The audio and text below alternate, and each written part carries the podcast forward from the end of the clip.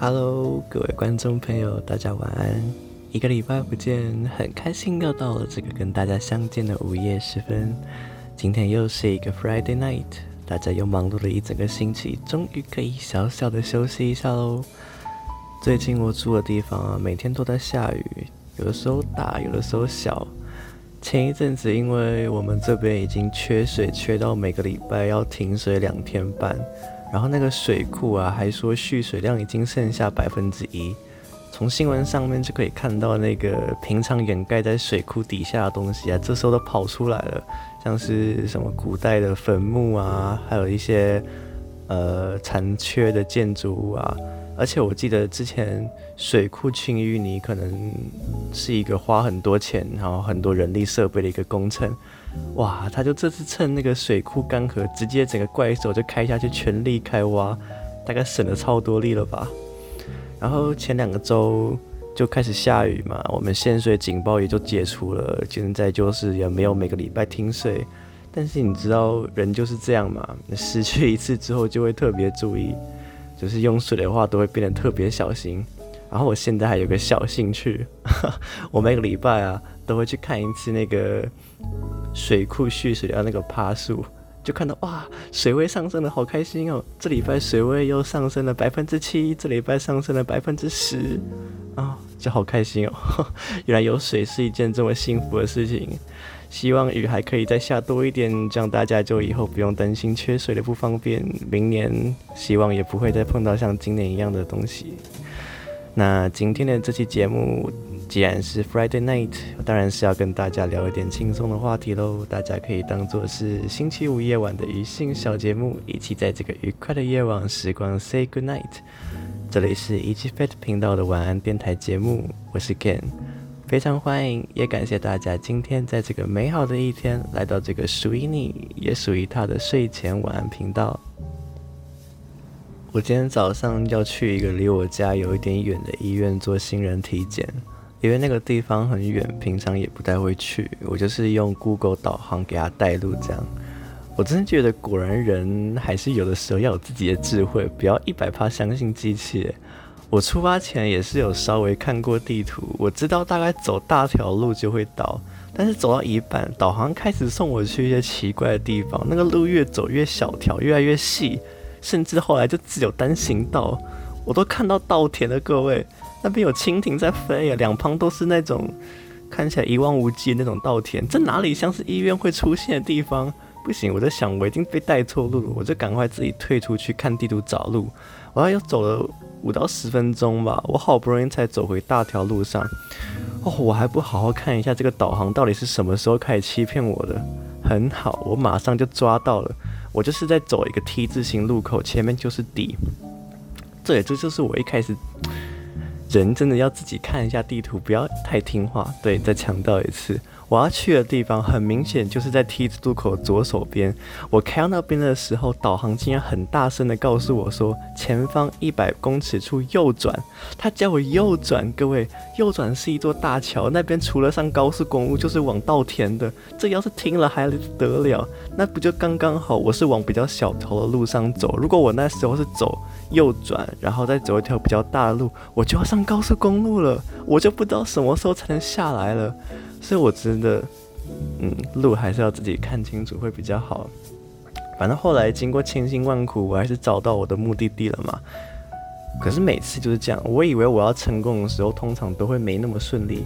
他那个地址上面就跟我说，呃，中科路六号之六。哎，我问大家，你们觉得那个之六是什么意思？我就觉得是六楼嘛。我从一个很大的斜坡。那斜坡真的超大，它那边空地很大，然后就是一个很大的斜坡啊，斜坡上面有一个很像登山步道的东西，我就走，真的很长，我目测的那个高度应该是有到三楼到五楼之间的高度吧，应该应该是有四五楼，然后我就上去，我走到上去的时候发现。我说那个是一个露天平台，那种办公大楼的空中花园，上面有很多西装人士在抽烟讲电话的地方。就是走到那边，我都觉得自己有点可疑，你知道吗？因为我要去的地方是员工诊所，所以那里面的确是一个工商大楼。但是我就是因为大家都是穿着正装嘛，然后我穿着看起来就很休闲，我就发现大家都看到我有点奇怪。反正我就鬼鬼祟祟走进去要搭电梯。等一下，为什么我要说我自己鬼鬼祟祟？不是，反正就这里看起来哪里像是医院的感觉啊？我在六楼就绕了一整圈，然后发现不对，这里全部都是律师事务所。诶，我会不会因为乱闯人家办公大楼被就地正法？我就赶快要溜回那个电梯口，想要下去啊，正好就碰到有人要来搭电梯。那个他感觉有发现说我穿的好像有点休闲，但是戴着口罩，可能看不到他表情，就算了。反正之后我就下到一楼，我发现哦，原来我要找的体检医院在一楼。它虽然叫医院，可是它看起来就是一个诊所的 size 啊。它那个支六的谜团我终于解开了，原来是工商大楼的一楼。然后它的第六个店面，它里面有很多，有邮局，然后早餐店，然后转运站，还有那个各种银行。那它是第六个，真的是受教受教。所以支六不一定是六楼哦，好，可能六楼的话，应该可能会直接写六楼啦。啊，对对对。大家去医院体检的时候，还是健康检查的时候，有做过那种一堆彩色圈圈地图，让你分析里面是什么数字的吗？我记得我考驾照的时候有测那个。我今天去体检的时候，差点被人家测出是色盲。我看着那一张就觉得是八十七吧，那个护理师就摇摇头，看见那眼睛有点在微微的笑。我看了看，七十七，哦不，他笑得更开心了，二十七。他又摇头，我就跟他说：“哎、完蛋了，我我会不会被测出色盲啊？” 我就再猜一下，九十七，他就说，他就帮我拍拍手，哇，我终于答对了。哦，我不知道我在开心什么，知道吗？而且我后来我拿单子，他帮我盖了章，我要去下一站，我听到他旁边轻轻的念了一下一二三四五六七八九，然后噗嗤了一声，喂，可以这样子的吗？可以这样笑要健康检查的人吗？然后后来。我抽血的时候又碰到他，他就一直跟我说：“哦，同学，等一下那根针会比较粗，可能会比较痛哦，你不要太紧张。你看，就是这个。那等一下我会抽三管哦。那反正就是他帮我绑起来手臂嘛，然后打针之前他一直重复这几句话。诶，他根本就是故意想看我紧张的样子吧？他干嘛一直强调？我本来完全也没有紧张的，被他讲到我都开始紧张了。”奇怪，怎么今天晚上的节目好像变成是在公审我自己的感觉啊？本来只是想说一个导航系统，不小心就讲了那么多。讲点别的吧。